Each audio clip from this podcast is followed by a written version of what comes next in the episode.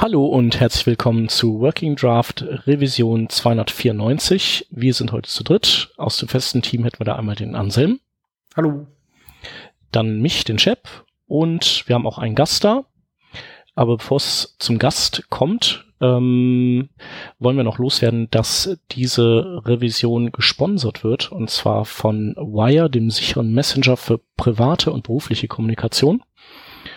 Und ähm, das Wire-Team ist äh, immer fleißig am entwickeln, ähm, hat jetzt ganz neu ähm, die Sprachqualität nochmal verbessert und auch die ähm, Qualität, äh, wie schnell man ähm, die Gegenseite erreicht. Und ähm, dabei bleibt der Messenger weiterhin auf ähm, Privatheit bedacht. Das heißt also, er speichert keine Informationen über die Gespräche, die er führt, mit wem, wie lang und so weiter. Generell gilt es zu sagen, dass der Messenger Open Source ist. Ihr findet die äh, Quellen auf GitHub und arbeitet mit Ende-zu-Ende Verschlüsselung. Und das Unternehmen und auch die Server stehen äh, oder sitzen in der Schweiz. Ähm, wenn ihr Bock habt, guckt euch den mal an. Es gibt den Messenger für alle Plattformen und ja, wir haben den auch bei uns installiert und der macht einen guten Eindruck. Genau. Ja, ähm, als Gast haben wir heute den Sven Wolfermann uns eingeladen. Ähm, Sven, stell dich doch vielleicht einfach mal kurz äh, vor, damit die Leute, die dich noch nicht kennen, einen kurzen Eindruck kriegen, was du so machst und wer du so bist. Ja, hi. Schön mal wieder da zu sein. Ja, mein Name ist Sven. Ähm, äh, und im Internet am meisten eigentlich unter Mad Designs zu finden. Und ich äh, bin Freelancer unterwegs, äh, hauptsächlich in Berlin und Umgebung, aber auch im Bundesgebiet für Firmen und Agenturen tätig und da hauptsächlich so Frontend-Geschichten heißt äh, im überwiegenden Teil halt Responsive Web Design Projekte und alles, was da so rund um die neuen Techniken CSS3 halt anfällt. Da unterstütze ich halt und hin und wieder mache ich auch ein paar Workshops oder Schulungen oder äh, solche Seminare halt mit den modernsten CSS-Techniken. Ja, cool. Ähm, apropos äh, CSS-Techniken und moderne CSS-Techniken. Ähm, wir haben dich ja eingeladen, damit wir so ein bisschen mehr erfahren über Grid-Layouts. Mhm. Ähm, du kennst dich da ja schon so ein bisschen aus, hast dich damit ein bisschen beschäftigt, ähm, glaube ich auch einen Artikel geschrieben. Ähm, ja. Vielleicht so als Einführung, worum geht's, warum ist das jetzt interessant ähm, und ähm, ja, warum sollten, sollte sich jeder damit beschäftigen ab sofort? Ja, das ist immer so ein bisschen die Frage, warum sollte sich jeder beschäftigen? Das ist vielleicht gar nicht mal so zwingend, aber ähm, ich glaube, die Leute, die sich schon damit beschäftigt haben, die waren alle total begeistert. Also weil äh, Grid Layouts jetzt Dinge uns bietet, die wir vorher wirklich nur mit äh, schwierigen, ich sag mal, ähm, ja, Krücken in, in CSS halt geschafft haben. Äh, es bringt wirklich viele Vereinfachungen, ähm, die jetzt äh, vom Seitenlayout her dann äh, Dinge einfacher machen, aber auch so für Komponentenlayout. Äh, oftmals haben wir ja Dinge jetzt schon mit Flexbox ganz gut, gut lösen können, aber ähm, ja, so äh, hin und wieder hat man doch das Gefühl gehabt, das ist noch nicht äh, das Ende der, der Ideen gewesen. Und äh, Grids wurden jetzt halt schon doch über ein paar Jahre hin entwickelt und kommen jetzt äh, gerade brandfrisch in die aktuellen Browser. Und das ist natürlich jetzt spannend. Da kann man halt zumindest auch mal äh, damit spielen und ausprobieren, was so alles äh, damit funktioniert. Ich muss auch sagen, es relativ umfangreich, äh, was da an Möglichkeiten geboten werden. Aber ähm, sollte man sich auf jeden Fall mal anschauen. Und wie gesagt, da hat der eine oder andere, habe ich schon äh, auch sprechen können, die haben richtig Spaß daran, weil es sind wirklich viele Sachen, die dann total einfach gehen.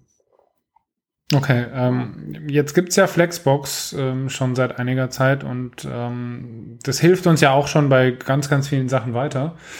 Ähm, ich glaube, eine relativ häufige Frage ist jetzt, äh, wenn ich Flexbox habe, wozu brauche ich denn dann jetzt noch sowas wie Grid Layout? Mhm. Ja, also das ist natürlich klar. Ähm, Grids ist ehrlich gesagt halt eine super Ergänzung zu den bisherigen äh, Layout-Möglichkeiten. Ja? Also das ist jetzt nicht, dass wir das jetzt nur noch in Grids machen oder Flexbox gar nicht mehr nutzen oder Float-Layout-Geschichten. Ähm, die Dinge werden wir weiterhin auch brauchen. Vielleicht nicht mehr so intensiv, aber der große Unterschied zu Flexbox ist, dass Grids äh, zweidimensional halt äh, funktionieren. Ne? Also das ist ein bisschen schwierig jetzt zu erklären. Das muss man tatsächlich auch dann mal an einem Beispiel sehen. Ähm, aber so ein Grid-Layout hat äh, eine Verbindung halt über die äh, zwei Dimensionen, sprich die X-Achse und die Y-Achse. Und dadurch macht es halt schon einen großen Unterschied, was das, äh, wenn man Seitenlayouts erstellt, aber halt auch ähm, für, für andere Dinge halt. Und ähm, das ist so ein großer Unterschied. Also selbst mit Flexbox waren ja mittlerweile viele Dinge möglich und äh, haben aber doch schon gezeigt, wo Grenzen sind halt. Ne? Und das kann man halt jetzt mit Grids äh, zum großen Teil lösen. Und äh, ich wurde heute auch gefragt halt, ähm, ähm, jetzt, jetzt kommt schon wieder was Neues, was ich lernen muss halt, ne? Aber das, was, wenn Leute jetzt schon Flexbox gelernt haben, haben, dann ist das schon eine gute Grundlage, weil die ähm, Positionierungen, also sprich die äh, Ausrichtungen, das Alignment, das ist in, in Grids genauso vorhanden wie in Flexbox und das hilft natürlich schon äh, fürs Verständnis an, an vielen Stellen. Ne? Mhm. Ich glaube, soweit ich weiß, äh, haben, wurde nicht auch Flexbox nochmal die Syntax überarbeitet, um die anzugleichen, also um das Ganze so ein bisschen zu synchronisieren mit den mit äh, CSS-Grids und gegebenenfalls auch so anderen ähm, ja, äh, CSS-Sachen, die, die in Entwicklung waren. Ich meine, meine, hm. dass da irgendwie auch sowas ja, ich glaube, eine Rolle gespielt hat. Mhm. Ja, äh, bei Flexbox ist es ja tatsächlich, merkt, dass man merkt das ja auch an den, an den Properties, dass man in eine Richtung ganz viel machen kann. So äh, von, vom Verhalten her, also in die eine Dimension, also in die Flex Direction sozusagen und mhm. ähm, man einfach zwei ineinander verschachtelte Flexbox ähm, Hierarchien braucht, um dann in beide Achsen super arbeiten zu können. Ne? Mhm. Genau, genau. Und das, das macht natürlich Grid halt einfacher, weil es halt ähm, oftmals kommt natürlich der Vergleich, also wir haben sowas wie Layout-Tabellen ja früher gehabt, ne? also Tabellen, mhm. richtige äh, äh, Tables, ne? und haben somit gelayoutet und ähm, wenn man so daran zurückdenkt, so die Verknüpfung der Zellen ist letztendlich halt mit Grids jetzt auch halt äh, gegeben. Ja, also wir können natürlich viel mehr machen, das ist so ein bisschen Tabellenlayout 2.0, aber ja, das äh, ich habe jetzt hier, ich habe jetzt was leuchten. Ist das neu? Muss jetzt. Das ist neu, das kommt von mir. Das Na? ist alles, alles richtig, alles gut. Es gibt nichts zu sehen, bitte gehen Sie weiter. Ja. Ähm, genau, also das ist auch das, äh, was mir so als Analogie da einfällt. Also dass, dass das viele ähm, ja viele Vorzüge der, des Tabellenlayouts aufgegriffen hat. Also weil man muss ja schon sagen, mit Tabellenlayout konnte man viele Dinge leichter realisieren ähm, als später mit Floats und dem ganzen anderen Kram und mhm. äh, man hat aber, also der Vorteil gegenüber Tabellenlayouts ist ja eigentlich, also zum Beispiel dieses Feature, dass man, dass, dass ein Element in diesem Grid über mehrere Zellen sich äh, aufspannen kann, zum Beispiel. Das ist ja auch so ein klassisches Tabellending. Ja. Allerdings äh, gilt das halt nur für das Tabellenlayout, wenn, wenn man das ähm, in HTML gecodet hatte. Weil es gibt ja auch noch Tabellenlayout in CSS, was dann später mhm. kam. Da geht das ja dann nicht mehr, glaube ich. Also du kannst, du kannst zwar nee, genau so, so, ein, äh, so ein Raster aufziehen. Hm. Ja, genau. Also das ist ja dann da verloren gegangen. Dafür hat man sich natürlich wohler gefühlt, weil man äh, das Markup nicht mit, mit eigentlich unnützem Layout-Müll voll macht. Und ja, also Grid bringt das halt alles zurück, ist aber eben auch noch flexibler, weil man ähm, man kann halt zum Beispiel je Breakpoint komplett unterschiedliche Grids aufbauen, das geht halt einfach mit HTML nicht. Ne? Also wir haben keine, es gibt keine HTML Media Queries und darum ist die Struktur halt, wie wir sie ausspielen und danach nicht mehr so leicht veränderbar. Außer wir haben keine Ahnung, wir bauen, wir würden jetzt äh, irgendwelche modernen JavaScript-Frameworks nutzen, die das eben live umbauen oder so. Ja. Nee. Ähm, ja, jetzt ist es ja so, dass seit letzter Woche der Browser-Support signifikant gestiegen ist, nachdem ja Chrome 57 äh, CSS-Grids unterstützt und auch Firefox äh, 52. Ähm, Safari hat angekündigt, dass das in der Tech Preview jetzt mit drin ist und in dem nächsten Release mit dabei sein wird. Und ähm, Microsoft Edge hat das ja schon seit geraumer Zeit in einer etwas älteren Version mit drin. Ähm, Sven, hast du da irgendwie jetzt Tipps, wie man damit vorgehen soll? Also, das ist ja alles ziemlich cool. Ich möchte das jetzt einsetzen. Wie mache ich das denn jetzt? wenn ich das möchte. Kann ich das denn überhaupt schon einsetzen? Gibt es irgendwas zu beachten dabei? Gibt es besonders gute Strategien, besonders schlechte Strategien? Ja, also wie du schon sagst, also wir haben jetzt die Situation, dass die äh, modernen Browser äh, relativ zeitgleich die äh, Grids in ihren Releases veröffentlichen. Also Firefox zuerst, jetzt Chrome und ähm, Safari ist für März auch angekündigt, soweit ich das gehört habe. Äh, die halten sich ja so ein bisschen bedeckt. Ähm, da hoffen wir natürlich, dass das jetzt auch noch irgendwie März, April ist, so dass wir zumindest da äh, für die modernen Browser eine Gleichheit haben. Und auch wie du schon richtig gesagt hast, äh, selbst der IE10 hat ähm, Grid in der ersten Spezifikation schon enthalten. Also die vielen Core-Eigenschaften von Grid, äh, also so Spalten und Reihen und so weiter, ähm, kann sogar der IE10 schon. Die haben es so ein bisschen erfunden, ähm, damals halt schon integriert und dann wurde die Spezifikation halt dementsprechend halt weiterentwickelt und ist jetzt halt auf dem äh, Status, dass es halt alle Browserhersteller für gut befinden und halt ähm, releasen.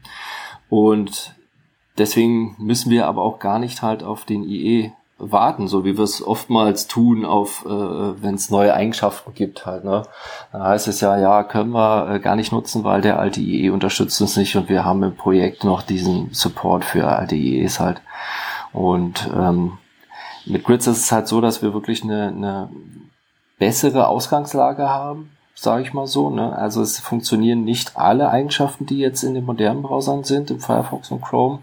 Ähm, aber halt, wie, schon gesagt, die Core-Eigenschaften, so dass wir äh, zumindest sehr gut damit rumspielen können und so eine wirklich gute Cross-Browser-Kompatibilität haben, dass man halt jetzt schon ähm, vielleicht Dinge ausprobiert, halt schaut, äh, wie nützt es mir vielleicht in meinem bestehenden Projekt oder ich habe vielleicht jetzt ein Projekt, was beginnt und ähm, ich, ich teste mal ein paar Sachen und dann äh, äh, kann man natürlich halt entscheiden, äh, wie kritisch ist das Projekt, wie gut kann man das einsetzen, komme ich mit einem Progressive Enhancement Ansatz äh, aus, dass ich da schon Grid für die modernen Browser einsetze und für die anderen alten, ähm, sei es auch Android-Browser oder so, ähm, nutze ich irgendwie ein ein Fallback halt, ähm, der jetzt dann nicht so ganz so aussieht, halt, da, das muss man natürlich immer ein bisschen abwägen. Aber ich äh, denke, dass man auf jeden Fall äh, im einen oder anderen Projekt das schon mal so testweise einsetzen kann und dann halt mal schauen. Ich denke halt so in einem halben Jahr werden wir doch hin und wieder schon Projekte live sehen, die Grids an, an einigen Stellen halt benutzen. Also es muss ja auch gar nicht sein, dass man es direkt fürs komplette Seitenlayout nutzt. Also man kann es ja halt auch komponentenweise testen, dass man sagt, okay, für, für ich habe so ein Komponentenlayout, die Komponente, da wäre es halt praktisch, wenn das so und so wäre. Und das heißt ja nicht, dass ich erstmal das komplette Seitenlayout umstellen muss, halt auf Grids. Ne? Mhm. Genau. Ähm, hast du denn irgendwie Erfahrung? Ich wollte nur sagen, äh, IE10 äh, wäre der Startpunkt unter den IEs ne, für Grid Support. Ja. Und Android-Browser hast du gesagt, da gibt's nix, auch kein nix Altes, ne? Also wenn man, wenn man da viele genau. Leute bedienen muss, dann, ähm, ähm, dann sollte man da vielleicht noch ein bisschen warten, bis die Marktdurchdringung von, ja, letztlich von Gibt's, gibt's aber irgendeine Android-Version, wo der Chrome, äh, wo es, wo es nichts anderes mehr gibt? Ich glaube fünf. Fünf, fünf ne? Oder vier, vier teilweise auch schon. Das kommt darauf mhm. an, ja. Ja.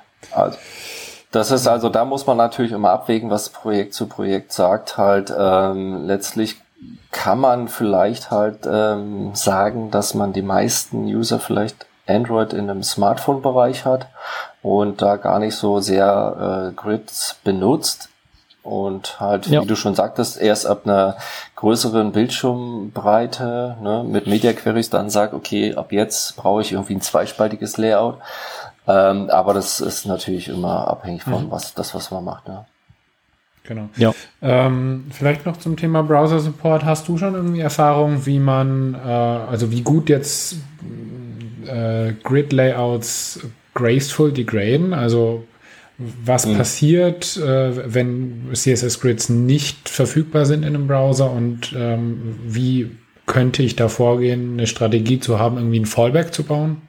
Hm, ja, also im Grunde genommen ist es ja das Standardverhalten von den Elementen. Also wenn ein Element halt ein Blockelement ist, dann ist es halt ein Blockelement und wenn es ein Inline-Element wäre, dann wäre es ein, Inline, also Display-Inline. Und ähm, mit Grids machen wir es ja dann halt wie Flexbox halt zu diesem bestimmten Layout. Ne? Mhm. Und im, im, es ist wie bei Flexbox werden zum Beispiel auch die Float-Eigenschaften äh, überschrieben. Also hat man vorher halt irgendwie ein, äh, ein, zweispaltiges Layout, was mit Float umgesetzt ist, ähm, kann man da halt auch ganz gut ähm, über selbst wenn ich nur die Display-Eigenschaft überschreibe, würde das ja dann halt schon greifen oder halt mit Ad-Supports ähm, dort halt die, die, die Feature Detection machen und dementsprechend äh, das dann darstellen für Browser, die es dann können. Ähm, natürlich sollte man halt immer ein bisschen vorsichtig sein und genau testen halt, was passiert. Und dann ist, ist das Ergebnis, was dann, äh, was ich da vorfinde, auch passt das oder ist das mit dem Kunden dementsprechend abgestimmt, ähm, ähm, wenn man Kundenprojekte hat, ne, wenn man es selber macht. Also ich habe schon, ich weiß gar nicht, wer es war, der geschrieben hat, er hat jetzt seinen Blog schon auf Grids umgestellt und der Rest wäre ihm egal halt, ähm, weil wie gesagt, also wenn, wenn es Blockelemente sind, sowas wie Diffs, die dann als Container oder so ge gehen, dann ist es ja ganz normal alles untereinander dargestellt halt, ne? Mhm. Ähm, was als Fallback in vielerlei Hinsicht ja okay sein kann. Ne? Also von daher muss man dann ja. sich Schritt für Schritt rantesten und halt, ähm, wenn es so wirklich um die Seitenlayouts geht, halt ähm, testen, ob das äh, okay ist für den Nutzer. Ja. Mhm. Äh, generell noch vielleicht die Anmerkung, dass ähm, auch da kann man Autoprefixer nehmen oder eben ja, PostCSS und der, die bauen dann so die Syntax für den IE automatisch, ne? so wie bei Flexbox. Genau, da muss man, muss man auch schauen, ähm, dass man da eine aktuellere Version halt nimmt. Ähm, wer jetzt irgendwie in einem Projekt halt äh, noch eine etwas ältere Version äh, nutzt, ähm, das wurde jetzt halt nochmal auch geupdatet äh, im Zuge dessen. Ähm, aber ja, grundsätzlich gilt halt Autopräfixer äh, bietet uns dann halt die äh, alten Vendor-Präfix-Schreibweisen für den IE, dass der das auch noch soweit versteht. Ja. Mhm. Und äh, hier ähm, in Sachen Block und äh, Display Inline und so, da, das kann man ja auch, man kann ja auch Display Block schreiben und direkt danach äh, Display ja, genau. ähm, Grids und dann dann gibt's eben der der eine Browser versteht nur das erste und ignoriert das zweite und der moderne Browser würde dann einfach die zweite Eigenschaft nehmen und damit die erste ersetzen. Ganz genau. ja. Ja, ähm, hast du denn irgendwelche krassen Demos schon gesehen oder so Tricksereien, wo jemand äh, oder wo die Leute angefangen haben zu spielen und irgendwie Sachen gebaut haben, die man äh, nicht so äh, eigentlich nur schwer machen kann? Ja, also es, es gibt ja in den letzten Jahren sehr, sehr viele Demos, die da Rachel Andrew und Jen Simmons gebaut haben. Also die sind ja da auch äh, Pioniere gewesen. Die haben sehr, sehr viele Beispiele zusammengestellt, was äh, funktioniert mit Grids. Ähm, da gibt es halt die Domain von, von Rachel Andrew, die grid by example.com. Da, hat, da, da findet man vom kleinen Beispiel bis hin zum ähm, komplexen Layout, bis hin zum Auto, Auto Positioning oder Autoflow äh, ganz, ganz viele Beispiele halt, ähm, wie das alles funktioniert und da gibt's wirklich schon gute, gute ähm, Demos halt. Ähm. Ich habe selber auch schon ein bisschen rumgespielt, habe ähm, was ich halt wirklich sehr, sehr spannend finde, was im Webdesign so, so, so, so ein bisschen trendy ist gerade oder schon seit letztem Jahr, äh, die sogenannten Off-Grids, also wenn sich halt so äh, Gridzellen überlagern. Ähm, und das kann man halt mit, mit CSS-Grids jetzt auch super einfach machen halt. Ähm, und die Inhalte passen sich dementsprechend an. Also wenn man da eine Überschrift über so ein Bild halb drüber packt, ähm, dann äh, passt die, die Zelle sich dementsprechend auch an, je nachdem wie lang die Überschrift ist und so. Also können wir da auch gerne mal verlinken. Äh, Finde ich zumindest äh, super spannend halt, was, was diese Designs, äh, die es halt schon teilweise äh, äh, sozusagen auf Papier gibt, die dann halt jetzt wirklich im Browser halt ganz einfach umzusetzen. Ja. Mhm. Und was, was ich auch total äh, spannend fand, interessant, dass es so, äh, was oftmals versucht wird, was wir leider nicht ganz so bekommen, ist ja diese Masonry, automatische Layout-Technik. Ne? Mhm. Ähm, das geht leider in der Form mit Grids auch nicht. Ähm, aber es gibt schon eine Eigenschaft, die äh, solche Lücken die, die in Grids sich unter Umständen halt auftun, auch füllt. Also die dann halt so eine Autopositionierung vornimmt. Ähm, nicht ganz von der Logik her wie dieses Masonry, das JavaScript, aber halt, ähm, ja, ich, ich würde sagen, wenn wir es äh, haben, dann, dann fallen uns auch Anwendungen ein, die dann halt nützlich sind und dann, dann ist das auch super cool. Alter. Also das mit, mit einem Einzeiler in CSS zu machen, ist natürlich super geil. Mhm. Ja, ja. Wir haben ja noch überhaupt gar keine Codebeispiele genannt. Äh, wie, ja. wie, würde man denn so ein überhaupt so ein einfaches Grid ähm, erstellen? Also was sind denn, was sind denn so die Basics? Ja. Genau, also äh, im Grunde genommen muss man so ein bisschen da rangehen wie bei Flexbox. Also wer, wer, wer jetzt Flexbox schon kennt, äh, wir haben halt sowas wie ein Container, also ne, dem wir die, die Grid-Eigenschaft geben, also Display Grid so wie Display Flexbox oder Display Block. Ne? Im Container geben wir halt diese Grid-Eigenschaft und dann haben wir halt direkte Kinder. Also ähnlich wie bei Flexbox halt die Flex-Items. Die direkten Kinder sind dann erstmal unsere Grid-Zellen. Ne? Und dem Container können wir dann halt auch äh, Eigenschaften geben, wie zum Beispiel Grid Template Columns.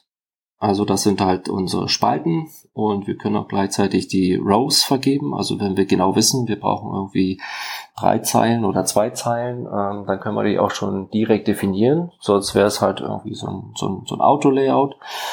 Ähm, und mal als äh, simples Beispiel, wenn wir ein Dreispalten äh, Grid machen mit erstmal drei gleichen Spalten, gleich breite Spalten, dann können wir das halt äh, dementsprechend für Grid Template Columns angeben. Ähm, Im simpelsten Fall können wir schreiben ein FR, Leerzeichen ein FR, Leerzeichen ein FR. Damit haben wir dann drei Spalten definiert und da kommt mit Grid auch schon eine neue äh, ja, Einheit hinzu, eine Maßeinheit. Ähm, das nennt sich Fraction, also FR ist die Abkürzung für Fraction. Das äh, heißt halt ein Teil, ne? ein Teil. Und wenn wir halt von 100% ausgehen und wir schreiben drei Werte, dann werden das im Prinzip halt drei gleiche Spalten zu 33,3%. So ein bisschen vergleichbar mit äh, Flex Grow und Flex, Flex Shrink. So ein bisschen. Ja, das, also das Flex Grow haben wir in dem Sinne automatisch, weil das ja eine, äh, ja, eine relative Größenangabe ist halt. Ne? Wir können natürlich Grids auch mit ähm, festen Breiten vergeben, also ganz easy mit, mit 100 Pixel oder 300 Pixel. Wir können es natürlich auch super mischen, wir können es mit, mit Kalk äh, berechnen halt. Ne? Also das ist halt das, was ähm, Grids super, super flexibel und für alle möglichen Dinge halt einsetzbar ist. Also wenn wir daran denken, ähm, solche Grid-Systeme wie Bootstrap, die, die wir heute nutzen, die, die kommen ja immer mit einem festen äh, Spaltenanzahl daher. Also die sind halt zwölf Spalten, die sind halt in dem Sinne gleich breit und dann die Positionierung der Container, äh, sozusagen die, die Größe der Container, die legen wir dann halt auch über irgendwelche Klassen fest. Aber die, das Layout in dem Sinne ist ja halt immer auf zwölf Spalten festgenagelt. Ne? Also wenn wir auch vielleicht nur fünf Spalten brauchen, dann nutzt uns das gar nichts. Ne? Also dann müssen wir irgendwie oben rechnen halt äh, die zwölf Spalten ins fünf ist halt ein bisschen schwierig. Und in, in, in CSS-Grids ist es natürlich super, super einfach. Also weil wir da wirklich von der Pike auf ähm, direkt definieren, wie es halt aussehen soll. Ja. Und ähm, das, da, wir können natürlich halt Prozentwerte in Zweispalter auch äh, ganz einfach machen. Wir können aber halt auch, in, wenn wir bei dem Beispiel bleiben, mit den äh, mit dem dreispaltigen äh, Layout halt, ähm, da haben wir drei, drei Werte geschrieben halt. Das bedeutet in dem Sinne halt, wir haben drei Spalten.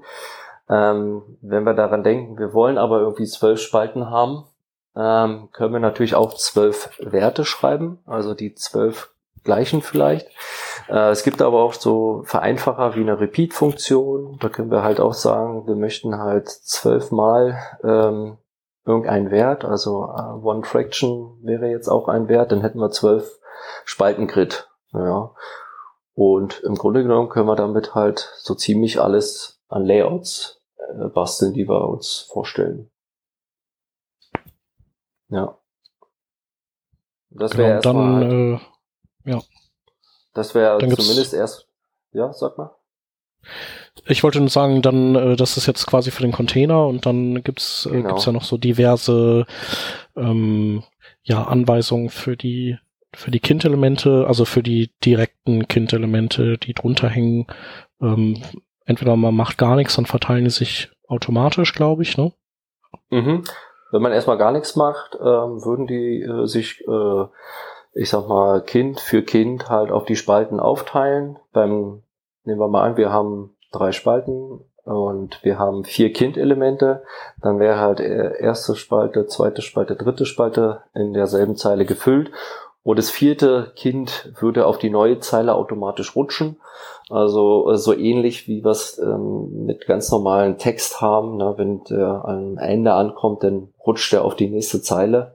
Und so verteilen sich erstmal die Kind-Elemente halt auch in dem Grid. Und dann können wir halt sagen, ähm, wir möchten die äh, in einer bestimmten Art und Weise positionieren und wir können dann definieren halt, wenn ein Kind-Element, ein, eine Zelle auch irgendwie größer sein soll. Ja. Also da gibt's mehrere Möglichkeiten. Im Grunde genommen können wir halt definieren den Startpunkt und den Endpunkt in so einem Grid. Und ähm, wir können auch so Grid Areas definieren, ähm, dass es halt über mehrere Zellen geht dann. Ja, also da gibt's verschiedene Definitionen halt, wie man das dann halt positioniert. Und äh, was man vielleicht auch noch sagen muss, ist, dass diese Kindelemente, wenn die sich so verteilen, dass die Höhe auch automatisch äh, angeglichen wird von allen Kindelementen in einer Zeile, richtig? Genau, das ist also wie bei Flexbox, wie man das jetzt schon von Flexbox her lieben gelernt hat. Ähm, alle Kinder, die auf einer Zeile sich bewegen, sind immer gleich hoch. Also äh, je nachdem, wie der Inhalt groß ist, ist dann halt so alle äh, Elemente auf dieser Zeile gleich hoch. Und das dann auch über mehrere Spalten. Also ähm, ich habe auch im Blogpost habe ich ein, ein Beispiel halt, wo sich eine Zelle über zwei Zeilen streckt halt. Und wenn dort halt eine andere Zelle mehr Inhalt hat, dann wird diese Zelle im Prinzip auch mitgestreckt. Also letztendlich, wenn man es noch vom so Tabellenlayout her kennt, ähm, so ähnlich da äh, hat es ja auch so funktioniert. Ich habe halt dann wirklich mehr Inhalt in einer Spalte und alle anderen verteilen sich dann halt dementsprechend auch, gleichen sich an. Das mhm. ist natürlich dann halt mit CSS jetzt halt ähm, super genial. Ja. Die Leute, die HTML-Newsletter bauen, die wissen genau, worüber wir reden. Ja, aber die Clients werden es leider noch nicht unterstützen. nee. Genau, und äh, analog zu den Tabellenlayouts äh, kann man dann auch äh, vertikal zentrieren und so Sachen. Das geht ja bei Tabellenlayouts auch total easy. Ähm, das geht, geht ja dann mit, äh, was du vorhin schon meintest, mit analogen Eigenschaften zu Flexbox. Genau. Und dass man, ja. Mhm. Genau, mit Justified Content oder Align, Align Items und diesen Geschichten, die man da halt für Flexbox auch nutzen kann. Auch die Verteilung, also das geht. Und was, was jetzt äh, in dem Sinne halt neu spezifiziert wurde, was äh, leider nicht so äh, in den alten IEs dabei ist, äh, wir können natürlich halt auch so ein Gutter definieren, also so eine Gap äh, in den Grids. Ähm, das, das können wir halt äh, sowohl für die zwischen den Spalten als auch äh, zwischen den Zeilen ähm, oder halt so als Codeschreibweise halt mit Grid Gap halt global und das ist natürlich auch super einfach. Ähm, ohne Rechnerei letztendlich, wenn man äh, die, die Fraction-Einheit nutzt, wird das automatisch abgezogen. Ähm, ist dann halt natürlich äh, super easy. Wir könnten natürlich auch äh, fixe äh, ähm, Spaltengatter äh, sein, also dass man da die Abstände dazwischen halt wirklich fix hat auf ein, ein bestimmtes Pixelmaß halt, wenn man das möchte. Kann natürlich auch relativ sein. Und ähm, das ist jetzt super easy. Und im ja. IE geht das nicht. Und äh, was würdest du da empfehlen nicht, ja. zu tun? Hm. Ja, das ist also, wenn man Gibt's? da das, das, das gleiche Ergebnis haben wollen würde, ähm, müsste man, man, oder beziehungsweise man könnte das, das Grid-Layout umstellen. Ähm, das wird dann aber schwierig mit der Umrechnerei. Also im Grunde genommen können wir so ein Gatter ja auch als äh, Spalte definieren, die wir dann letztendlich nicht füllen mit dem Inhalt. Ähm, aber das, das Umdenken ist dann natürlich schon ziemlich äh, tricky halt. Ne? Ähm, man kann bestimmt mhm. ähm, auch mit Margins hinkommen ne, dass man dann halt dort mit Margins arbeitet. Ähm, ja, aber das, da muss man dann schauen, ob, ob das dann halt so gut funktioniert, wie man das haben will. Also im Grunde genommen vielleicht darauf verzichten für den IE. Muss man gucken, ob das ein, gangbarer Weg ist. Äh, ansonsten halt ähm, mit Margins rumprobieren. Ja. Mhm. Okay. Und äh, noch, vielleicht könnte man noch abschließend sagen, dass das genau wie bei Flexbox, äh, da geht das ja über diese Order-Eigenschaft, kann man in mit äh, CSS-Grids die Sachen auch beliebig, also äh, die müssen nicht in der Reihenfolge im Grid auftauchen, wie sie im Markup stehen, sondern man kann ja eben über diese Named Areas oder mhm. über, indem man sagt, äh, du beginnst bitte in ähm, Spalte sowieso, Zeile sowieso, könnte man auch das erste Element ganz unten rechts äh, einklinken und und dann die nächsten, wenn die dann äh, auf dem Autowert stehen, dann würden die einfach eben wird das zweite Element an den ersten Slot belegen und so weiter und so fort. Ne? Und dadurch kann man natürlich auch mit ähm, Media Queries äh, letztendlich seine gesamte Seite komplett auf den Kopf stellen. Ja, also ähm, so wie Flexbox, wie du schon sagtest, wir können auch Order nutzen, ähm, aber halt ähm, Order ist in dem Sinne halt bei Flexbox ja auch so, dass es dann trotzdem äh, immer äh, in der Reihenfolge ergeben würde. Mit Grids könnten wir sogar halt mal so angenommen äh, alle Zellen übereinander packen. Also wenn wir das halt genau halt sagen, äh, diese Zelle beginnt in der ersten Spalte und diese Zelle beginnt in der ersten Spalte und diese Zelle beginnt in der ersten Spalte, da können wir die theoretisch alle übereinander packen. Und Flexbox würden die ja trotzdem irgendwie sortiert werden halt, ähm, auch wenn die ähm, so eine gewisse äh, Ordnung halt haben.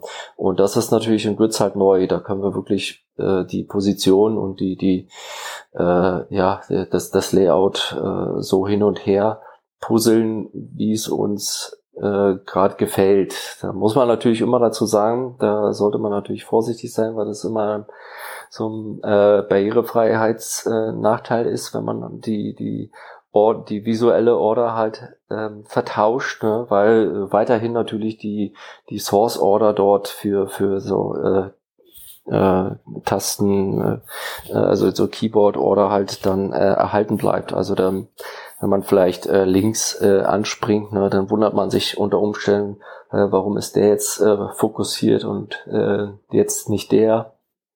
Also da sollte man natürlich äh, drauf aufpassen, dass das halt nicht äh, zu wild wird.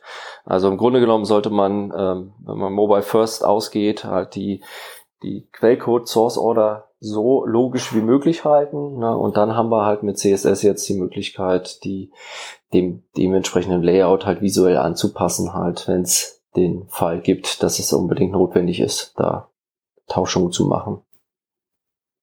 Ja. Ja. ähm, wenn man das jetzt lernen will, das, äh, da kann man eigentlich auf das Material verweisen ähm, von Jen Simmons und, und Rachel Andrews, richtig? Das du auch schon vorhin erwähnt hattest. Ja, absolut. Also es äh, gibt da ganz, ganz viele Beispiele. Gibt natürlich auch schon bei CSS Tricks halt so ein, so ein, so ein so typischen Artikel halt, äh, was die Eigenschaften alle machen. Also das, das, wo man halt bei Flexbox auch immer hingeht, und, um zu schauen, wie die Eigenschaften sind. Ähm, ich muss auch sagen, MDN hat auch ganz, ganz viel ähm, äh, äh, Dokumentation, dass da auch äh, Rachel Andrew sehr, sehr viel hinzugefügt hat. Ähm, da kann man auch sehr, sehr, sehr viel sich anschauen. Ähm, alle Eigenschaften sind da schon beschrieben halt und ähm, auch Beispiele und so. Und äh, es gibt wirklich mittlerweile schon sehr, sehr viele Möglichkeiten, äh, um sich am Beispiel halt die Dinge halt anzuschauen. Ja, genau. Mhm. Ja. Ja, und dann äh, wäre wär zum Abschluss noch vielleicht die Frage, ähm, äh, war das jetzt äh, alles bei Grids oder kommt da, kommt da noch mehr? Also wird das noch hm. weiterentwickelt? Ich weiß nicht, bei Flexbox passiert da noch was? Ich glaube, da wollten die auch noch weiterentwickeln, oder? Aber ich glaube, Flexbox in dem Sinne nicht so, aber ich glaube, diese, diese Alignment-Geschichten, da, da werden noch einige Dinge halt passieren, äh, hatte ich zumindest so äh, im Gedächtnis. Ja, und bei Grids, ähm, da ist es auch so, dass, dass, dass erstmal ein Stand erreicht ist, womit man halt gut arbeiten kann. Ähm, aber im Vorfeld war auch die Diskussion, äh, ob, ob es notwendig ist, sogenannte Subgrids ähm, zu haben. Also in einem Grid halt ein, ein, ein, ja, ein weiteres Grid kann man ja äh, integrieren. Ne? Also wie bei Flexbox, auch Flexbox in Flexbox geht's natürlich bei Grid auch. Man kann in einer Gridzelle auch ein neues Grid aufmachen halt. Ähm, aber die Diskussion war, dass es sogenannte Subgrids geben wird halt, die dann halt die äh, die Grid-Logik, also das Layout letztlich halt weiterführen. Ne? Also was wir jetzt machen können, wir können halt ein neues Grid definieren und das kann unter Umständen halt genau ganz anders aussehen halt äh, in dem Container. Und mit der Subgrid-Logik war es meiner Meinung nach so, dass die, die, die, die Logik, die Zellen dann halt äh, weitergeführt werden sollen oder genutzt werden sollen halt, weil wie auch bei Flexbox halt bei Grids genauso halt ein Container und es vererbt sich halt nur auf das erste Kind. Also weitere Inhalte ähm, haben dann keine Eigenschaften. Also das ist dann halt wieder ganz frei von irgendwelcher Logik sozusagen. Und ähm, da gibt es also, auch ja so ein zwei. Also ja, sag mal. Ich wollte, ich wollte äh, nur so ein, so ein Beispiel, so ein bildliches jetzt äh, liefern, warum Subgrids interessant sein könnten, weil du vielleicht äh, im ganz obersten Grid dann sagst, okay, wir haben jetzt einen 12er Grid und äh, du willst vielleicht ähm, erstmal ähm, nur zwei Elemente reinpacken, die, die halt sechs Spalten um, umfassen und weil du da zwei Hintergrundfarben reinlegen willst. Jetzt nur mal so als Beispiel. Und da rein, da drin willst du dann halt weiter mit diesem 12er Grid arbeiten und das würden, würde dann bei Subgrids möglich, weil du dann mhm. nicht wieder dieses, äh, dieses, das Grid-Layout wieder erneut definieren musst in den jeweiligen Hälften, was dann genau. in den jeweiligen Hälften 6er Grid wäre, sondern sagst einfach, okay, hier drin sind Subgrids, die orientieren sich einfach an dem Grid ganz oben, das ich schon definiert habe und machen eben da sechs Spalten jeweils. Ähm, und also es wäre halt einfach vom Arbeiten her ähm, deutlich leichter und auch die, die Gaps, also das Gutter würde dann auch übernommen und all sowas. Ähm, also, hm. und das gibt's halt noch nicht. Genau. Ja, und ähm, äh, was auch ein Argument äh, dafür war, ist, dass es ja äh, nicht immer ganz möglich ist, so ähm, das Markup dementsprechend halt, ja, vielleicht auch zu, zu reduzieren halt oder halt umzubauen halt, um dann das äh, Grid darauf anzuwenden. Und deswegen braucht man halt in Zukunft auch diese Subgrid-Eigenschaft halt, um, um dort halt flexibler sein zu können, halt, wenn man nicht äh, äh das Markup so sehr verändern kann oder möchte, aus, aus verschiedenen Gründen halt, ähm, um das, das dann halt Grid darauf anzuwenden ist halt. Deswegen brauchen wir dort halt auch in, in Zukunft ein Subgrid, aber das Ähm, das wird auch irgendwann kommen. Da, da ist natürlich die Frage halt, wie schnell werden diese Logiken halt im Browser jetzt implementiert und äh, ich bin aber halt zuversichtlich, dass es halt ähm, nicht ganz so lange dauert, wie wir es jetzt äh, insgesamt auf Grid gewartet haben. Also das ist jetzt dann doch schon ein paar Jahre, äh, wo das in der Mache ist. Aber wir kommen, glaube ich, halt an sich mit Grid schon sehr, sehr weit und können dann viele, viele neue Dinge halt umsetzen. Ja.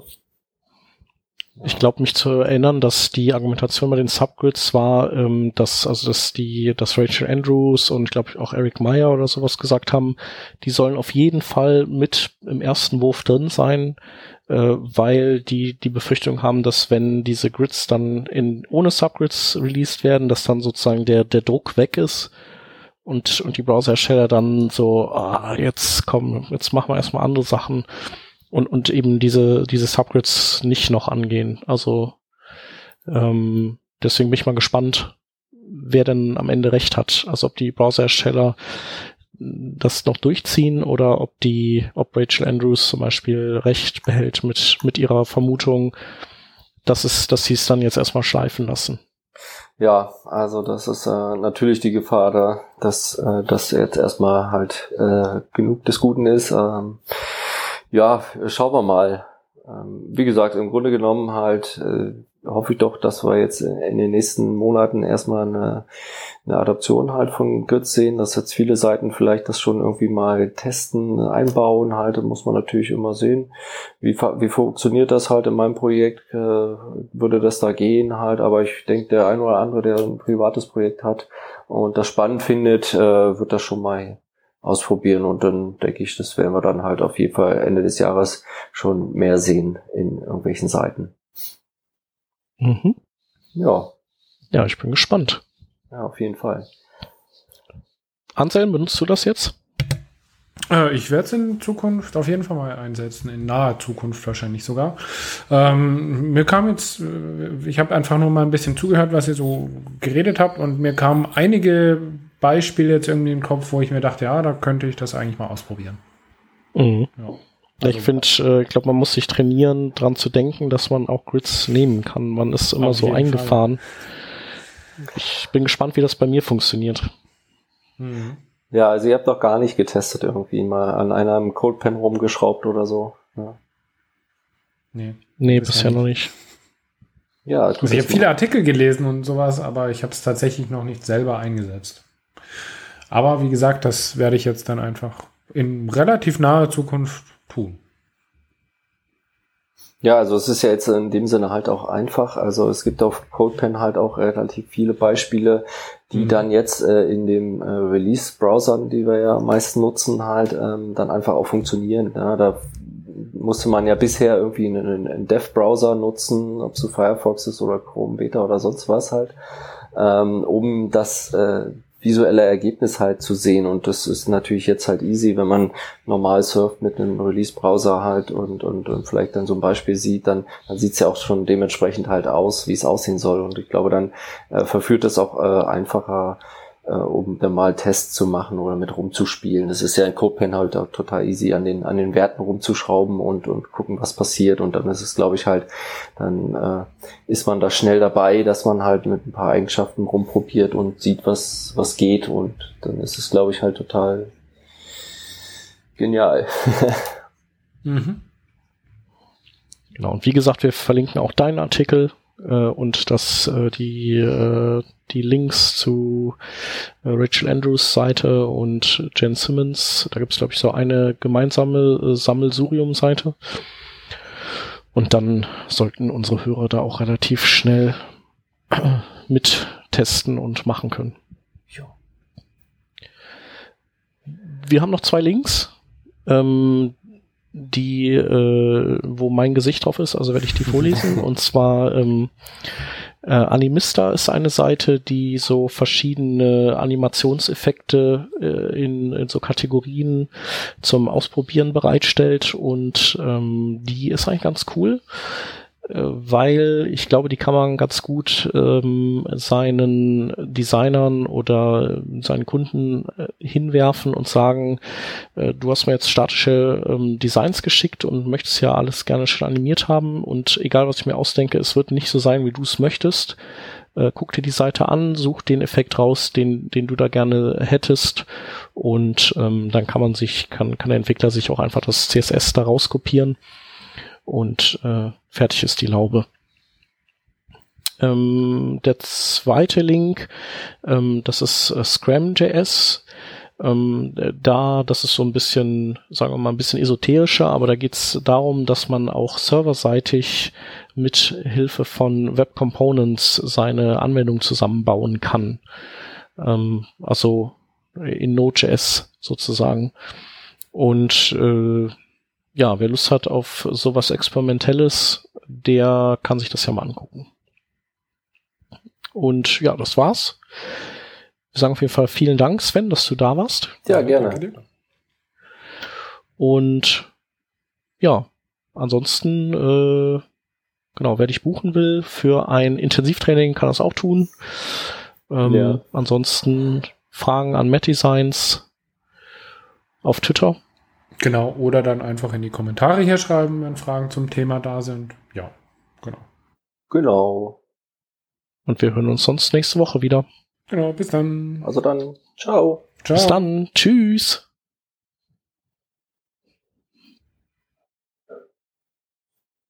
Doing.